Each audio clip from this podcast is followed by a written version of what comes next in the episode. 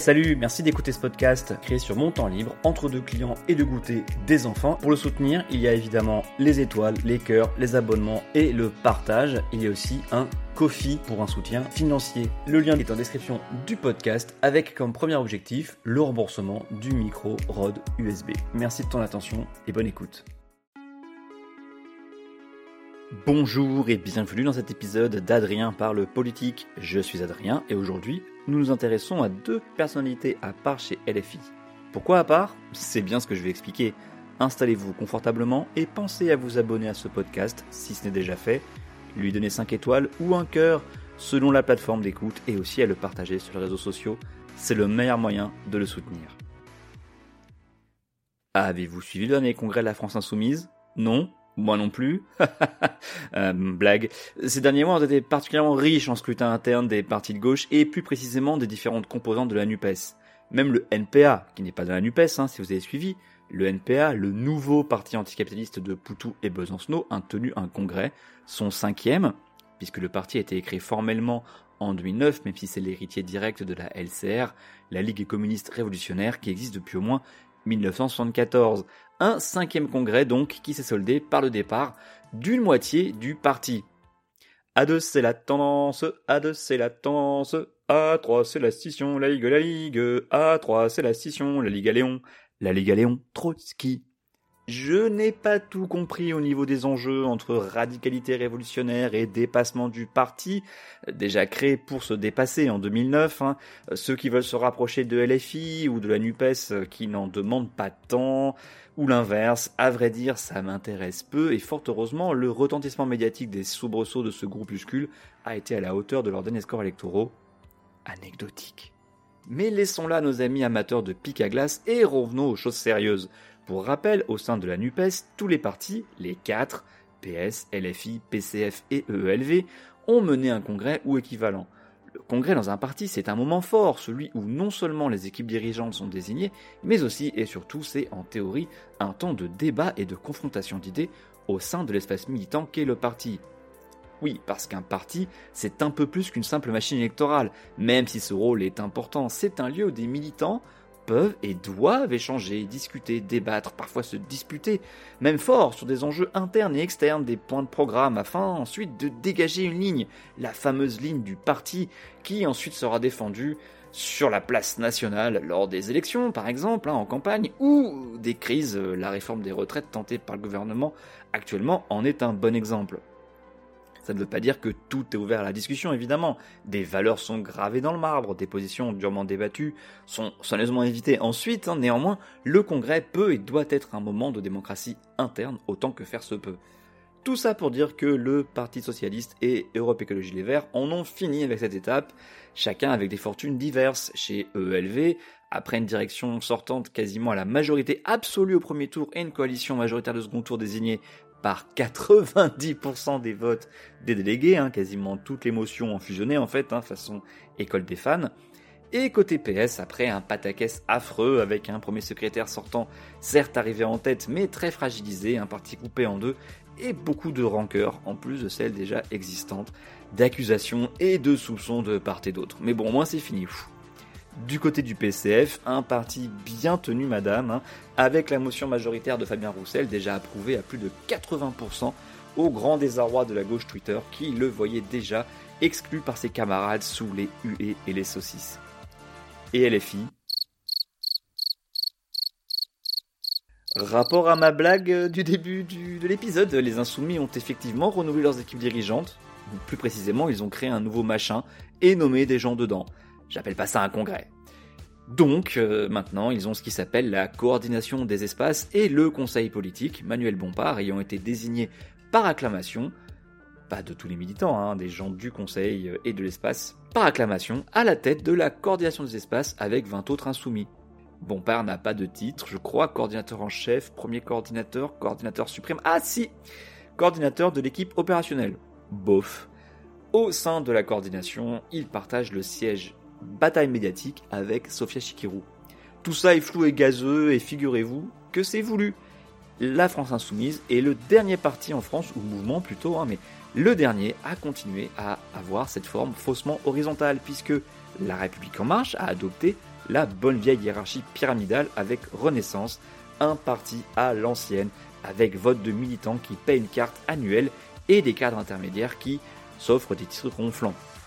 Pour résumer, la France insoumise, c'est le centralisme démocratique sans la démocratie. Mais preuve que l'aura de Mélenchon diminue toutefois, ses nominations au sein de la coordination des espaces, enfin faut le dire, hein, et du conseil politique ont provoqué des cris scandalisées et outrées de figures nationales et reconnues au sein de LFI, Alexis Corbière, Raquel Garrido, François Ruffin et Clémentine Autain, pour ne citer que ces quatre-là, mais excusez du peu quand même, ces quatre figures exclues, écartées de l'instance dirigeante sous prétexte de renouvellement de génération. Toujours sympa. La polémique s'est vite éteinte médiatiquement, sûrement après quelques rendez-vous discrets ou coups de fil énervés au sommet, mais ce serait mal connaître l'âme humaine et la politique pour penser que ça ne laissera aucune trace. Je voulais m'attarder sur deux profils parmi les plus gros râleurs, François Ruffin et Clémentine Autain, afin d'essayer de comprendre pourquoi ce sont eux et pas d'autres qui ont critiqué le choix du chef, hein, Mélenchon, et pas de jeunes élus épris de liberté démocratique. Qui sont-ils? Je n'ai rien dévoilé de secret, c'est pas la peine, mais voilà de quoi nous rafraîchir la mémoire. Je découvre Clémentine Autain au début du siècle, comme beaucoup de monde j'imagine, quand elle est élue au Conseil de Paris en 2001 avec la victoire de la gauche unie à Paris derrière Bertrand Delanoë.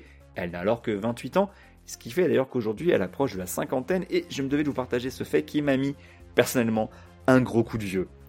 Elle est adjointe chargée de la jeunesse de 2001 à 2008 et part se faire ensuite élire à Sevran pour le mandat 2008-2014.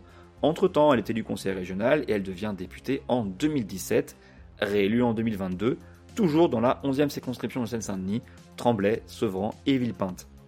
Parallèlement à ses mandats, elle trace son sillon féministe, notamment en témoignant en 2006 de son viol à ses 23 ans et en créant et animant plusieurs associations et collectifs féministes, dont Mixité ou le collectif féministe contre le viol, etc. Au départ apparentée au Parti communiste, elle fait fructifier ses réseaux d'extrême gauche qu'elle contribue à consolider. L'extrême gauche, c'est toujours un bordel effroyable de micro-partis, mouvements et groupuscules plus ou moins organisés qui débattent sémantique ou sexe des anges. Elle crée la phase, F-A-S-E, pour Fédération pour une alternative sociale et écologique, fruit d'une fusion de plus de 10 mouvements en 2008. J'aurais bien aimé assister aux discussions.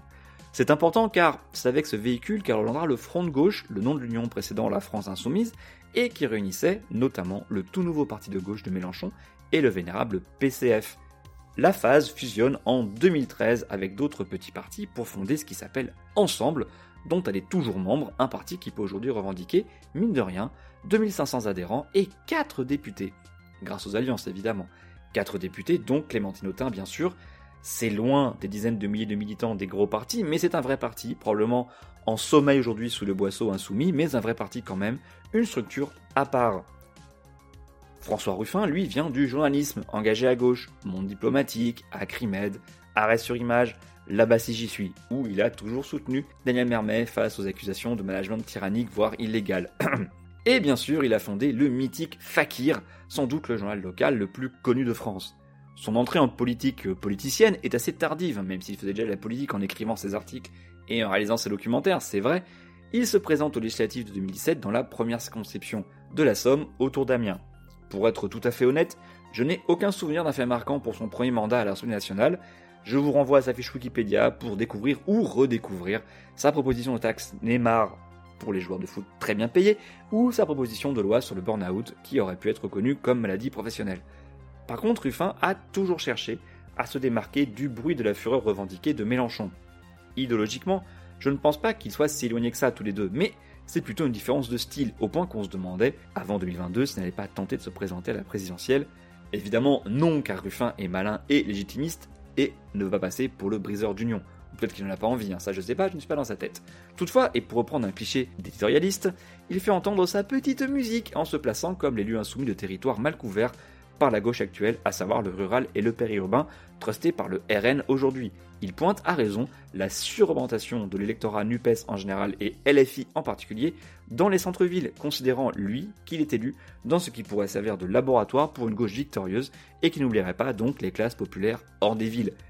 Il faut dire que même moi je trouve son discours intéressant parce qu'il cherche à réintégrer dans le logiciel de la gauche radicale et de gouvernement des thèmes qui sont souvent oubliés comme euh, la sécurité ou la tranquillité publique, hein, quel que soit le nom que vous lui donnez avec par exemple un texte publié pendant sa campagne législative en juin 2022, où il donnait la parole à une certaine Madame Latour, qui se plaignait des rodéos urbains par exemple, hein, contre lesquels la gauche peine à trouver un discours de fermeté bizarrement.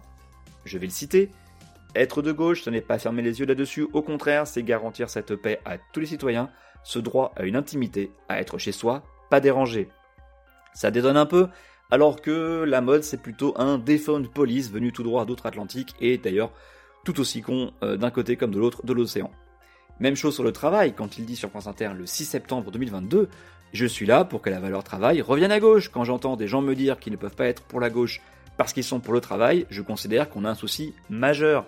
Coucou Sandrine, mais pas seulement, hein, il suffit de suivre un peu les débats euh, de la retraite où par exemple une élue insoumise de Seine-et-Marne a pris Stakhanov pour un, une icône libérale, néolibérale, euh, il va falloir réviser ses fondamentaux. Une fois qu'on a rappelé ça, qu'est-ce qu'on a dit? Clémentine et François ont un truc en plus par rapport à la majorité des élus et cadres de la France insoumise. Ils ont un passé politique, une légitimité propre et un réseau qui leur appartient. Cela leur assure une indépendance, ou du moins une relative autonomie vis-à-vis du nuage insoumis. Comme ils ont une histoire avant la France insoumise, ils ne doivent pas tout au guide suprême, contrairement à des élus jeunes, comme Louis Boyard, Clémence Guettet, Alma Dufour, Antoine Léaumont, ou moins jeunes, Manuel Bompard, Adrien Quatennens, Sophia Chikirou qui, eux, lui doivent tout, ou pour dire autrement, qui ont fait toute leur carrière politique dans son ombre, ou grâce à lui. Tout dépend du point de vue. Clémentine a de son côté fondé un parti, ensemble, issu d'une fusion de quatre groupuscules en 2013. François tire sa légitimité de son élection quasiment solo en 2017, grâce à l'apport de volonté de toute la France. Des dizaines de militants avaient fait le déplacement pour Amiens et pour faire du porte-à-porte et ainsi tripler, voire quadrupler, la présence militante pro-ruffin sur le terrain. Si la France insoumise disparaît demain, Ensemble sera toujours là, en difficulté, certes, mais la structure sera là. Le réseau local qui soutient Ruffin, voire le réseau national, sera aussi toujours là, avec son parti Picardie debout et le journal Fakir et ses idées un peu à part.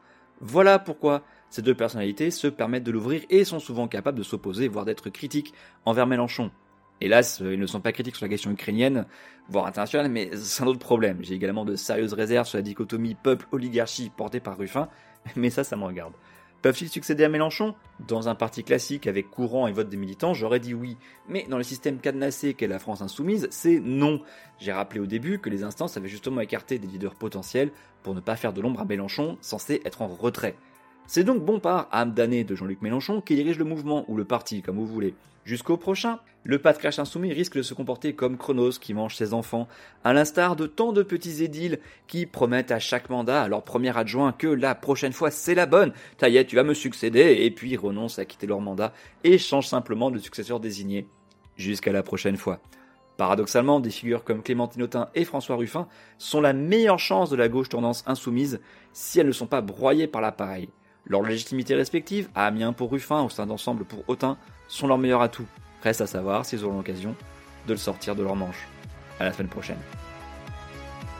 Merci pour votre écoute, merci d'être allé jusqu'au bout de l'épisode. N'hésitez pas à commenter ou à venir m'engueuler ou à exprimer vos désaccords de manière cordiale sur Twitter ou Instagram, adsom, A-D-S-A-U-M.